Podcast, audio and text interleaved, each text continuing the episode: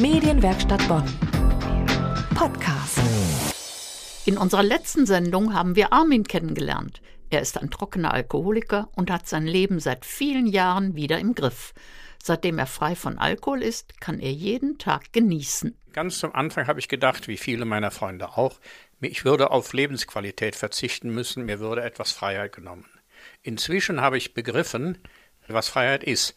Ich habe, solange ich noch getrunken habe, immer gedacht, Freiheit ist, dass ich trinken kann, wann und so viel ich will. Heute weiß ich, Freiheit ist, dass ich 24 Stunden am Tag, in jeder Sekunde, in der ich wach bin, Herr meiner Sinne bin. Das ist Freiheit. Und das ist für mich kein Verzicht mehr auf Alkohol, ganz im Gegenteil, das ist gut so. Während die meisten von uns Geselligkeit und Entspannung mit Alkohol in Verbindung bringen, kann Armin nur mit einer Cola oder einem Glas Wasser ausgelassen feiern und fröhlich sein. Eine Alkoholsucht zu überwinden ist nicht ganz einfach.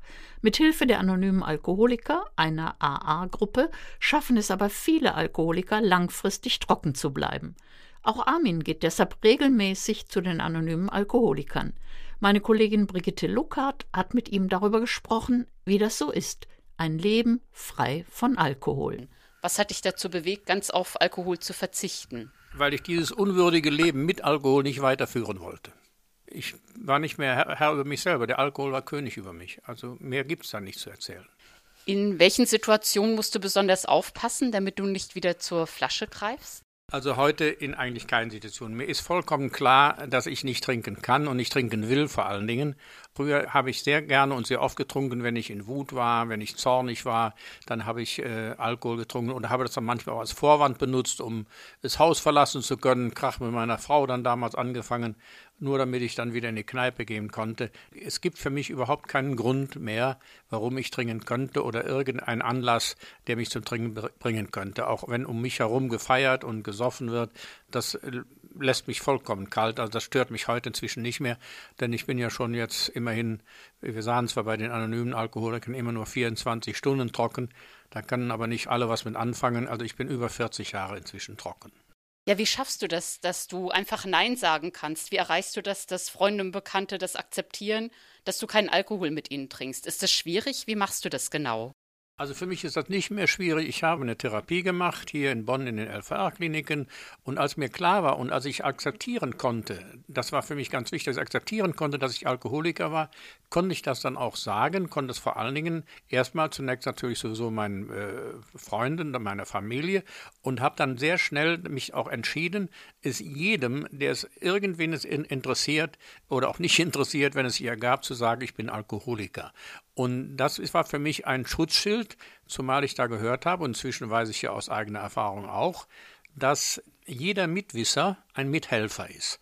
Und äh, wo ich heute hingehe, wo ich bekannt bin, da wissen die Leute einfach auch bei mir, äh, der trinkt nichts und äh, einige, die das auch wissen, die auch nichts trinken möchten, aber nicht, noch nicht so sattelfest sind, die hängen sich manchmal dann noch ein bisschen an, an, an mich ran und dann können wir da gemeinsam nicht trinken. Das ist auch schön.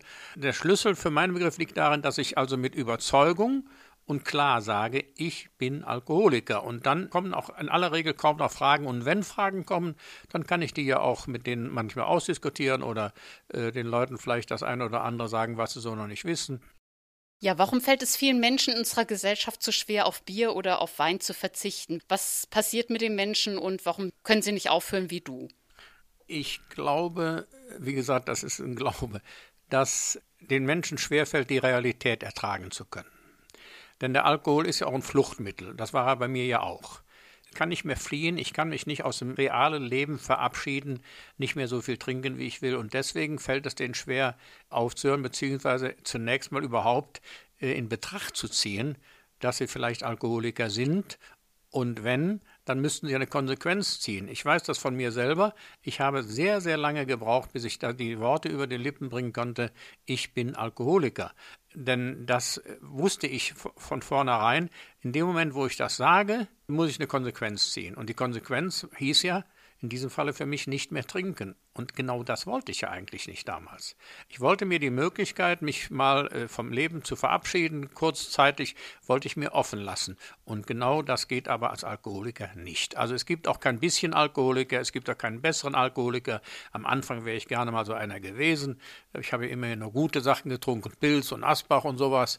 Aber es gibt nur genauso kein bisschen Alkoholiker, wie es ein bisschen Schwangerschaft gibt. Entweder man ist oder man ist nicht. Was anderes gibt es nicht.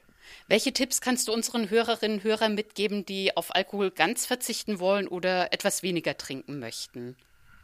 Also der grundlegende Tipp erstmal, in dem Moment, wo er die Situation für sich als kritisch betrachtet, als schwierig, sollte er sie meiden besser nicht hingehen. Solange bis er stabil genug ist, das zu machen. Zweitens, wenn er aber unbedingt hingehen möchte, dann sollte er sich jemanden suchen, auf den, dem er vertraut, der sagt, komm, nimm mich mit und der dann eben ein bisschen unterstützt in den Situationen, wenn dann bestellt wird oder so, dass ich also einen an meiner Seite habe. Das habe ich auch ganz am Anfang auch so. Meine erste Karnevalssitzung weiß ich noch, da habe ich auch einen AA-Freund gebeten, hör mal, ich kaufe die Karte, gehst du mit mir mit? Ich hatte da auch Schiss, ich dachte, wenn ich in der Beethovenhalle jetzt ein Wasser bestelle, dann gucken 1400 Leute Leute auf mein Wasserglas.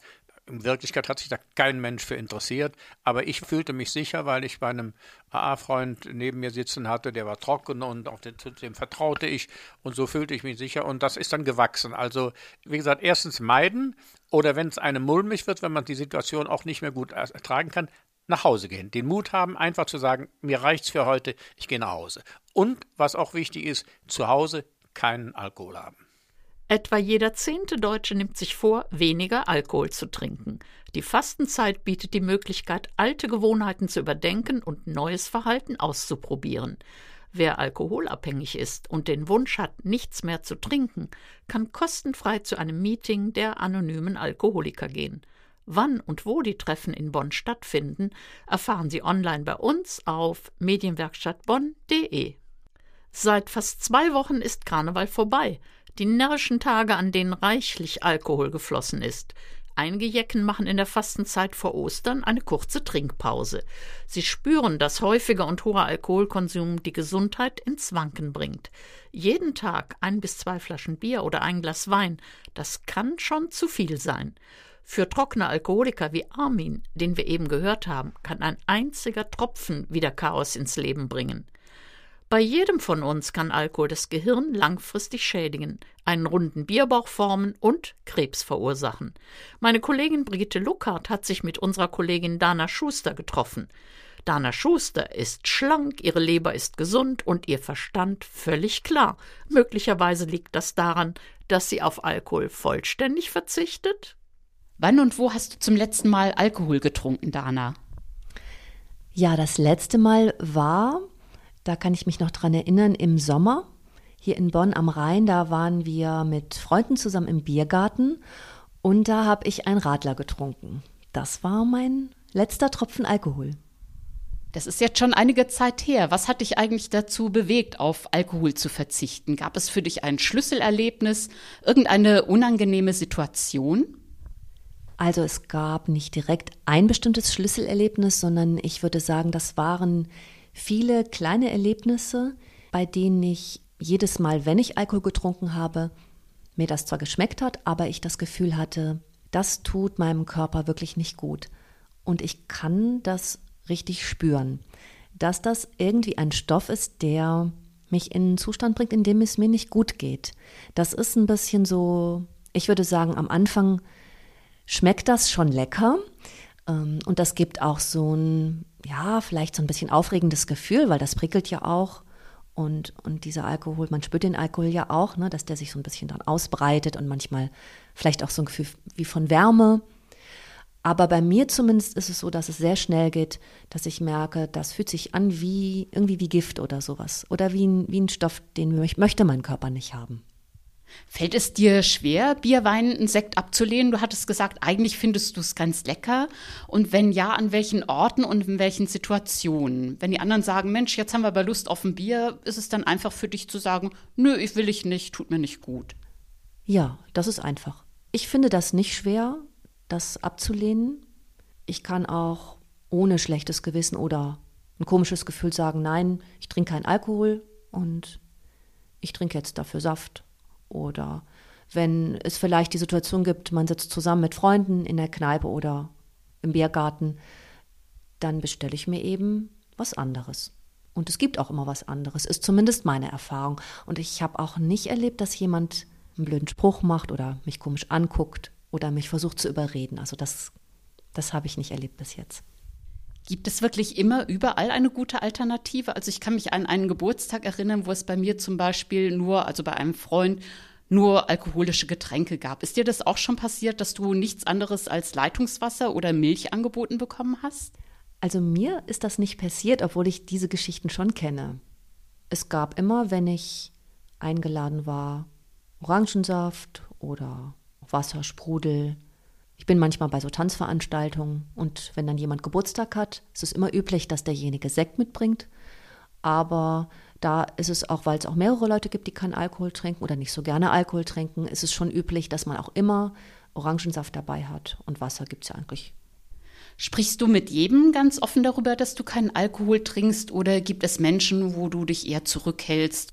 Also ich hätte jetzt keine Angst davor, darüber zu sprechen. Ich rede jetzt nicht vielleicht mit jedem direkt darüber. Natürlich, wenn mir Menschen vertrauter sind, ist es etwas einfacher.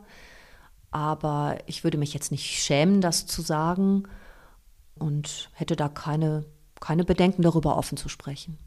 Das heißt, deine Arbeitskollegen, Freunde, Bekannte, alle akzeptieren, dass, dass du keinen Alkohol trinkst und als einziger dann eventuell ein Glas Wasser oder Saft in der Hand hältst. Ja, die akzeptieren das und die fragen vielleicht auch mal nach, aber ich erlebe da auf jeden Fall sehr viel Verständnis dafür.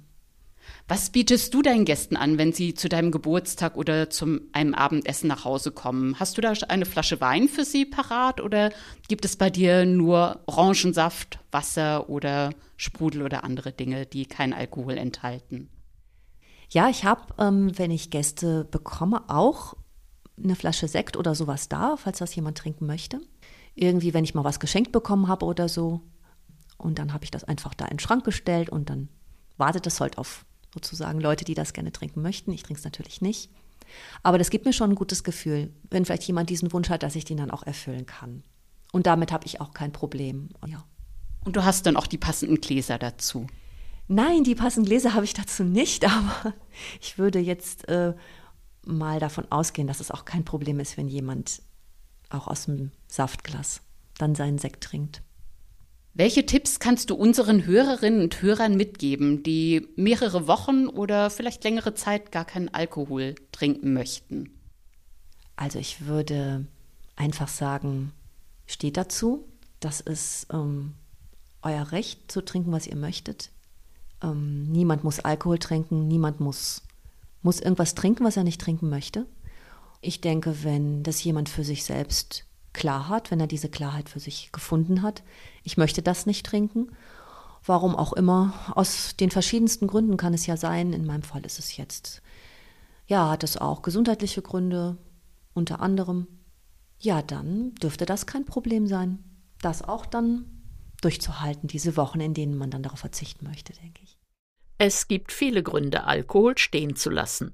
Manche verzichten auf Hochprozentiges, weil sie Medikamente einnehmen, die sich nicht mit Alkohol vertragen, zum Beispiel Antibiotika, Blutverdünner oder Schlafmittel. Viele Menschen wie Dana trinken lieber Smoothies oder Tee. Und das wird oft richtig zelebriert. Dann ist Tee nicht nur eine trübe Brühe oder eine Tasse mit einem schwimmenden Beutelchen. Aber auch aus Ananas, Avocado, Kokosmilch und Joghurt lassen sich leckere Getränke mixen. Was Dana und unsere Redaktion super finden, das verraten wir auf dem Instagram- und Facebook-Account der Medienwerkstatt Bonn. Medienwerkstatt Bonn. Mehr Beiträge auf medienwerkstattbonn.de.